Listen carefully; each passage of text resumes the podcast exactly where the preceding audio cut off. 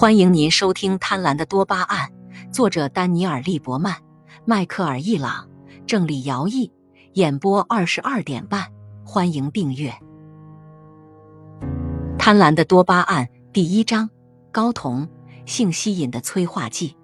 萨曼莎第一次见到肖恩的那天晚上，她正处于月经周期的第十三天。这个事实会产生什么影响？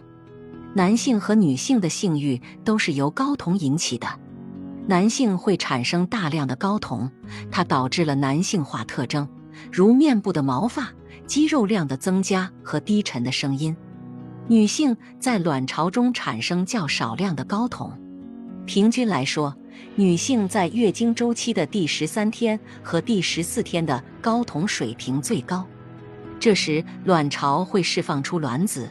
她们怀孕的可能性最高，睾酮的含量在不同天，甚至在一天之内都会随机变化。有些女性早上产生的睾酮更多，有些则在晚些时候产生。个体之间的差异非常大，有些女性天生比其他女性产生更多睾酮，睾酮甚至被当作药物使用。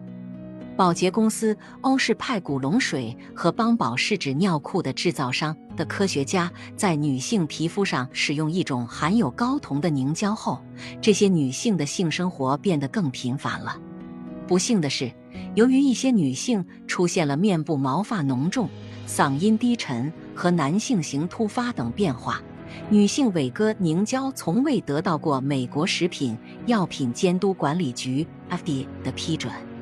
罗格斯大学的人类学家在线约会网站 Match 点 com 的首席科学顾问海伦·费希尔指出，睾酮产生的性冲动类型与饥饿等其他自然冲动相似。当你饥饿的时候，任何食物都能满足你的食欲。类似的，睾酮诱导的性冲动也是普遍的，不一定是对特定的人。在许多情况下。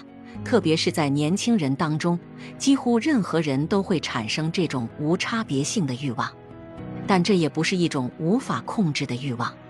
人们不会死于性饥渴，睾酮并不能使人自杀或谋杀别人，这与被爱完全控制的多巴胺能的体验不同。肖恩在蒸汽弥漫的浴室镜子上抹出一块清晰之处，用手指梳过黑色的头发，露出一个笑容。应该可以了，他自言自语道。等等，站着别动。萨曼莎将肖恩紧锁的额头抚平，说：“这会让你看起来更英俊。”然后，坐下，宝贝。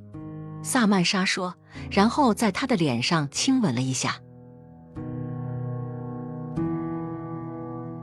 听众朋友，本集已播讲完毕，请订阅专辑。下一集精彩继续，欢迎收听。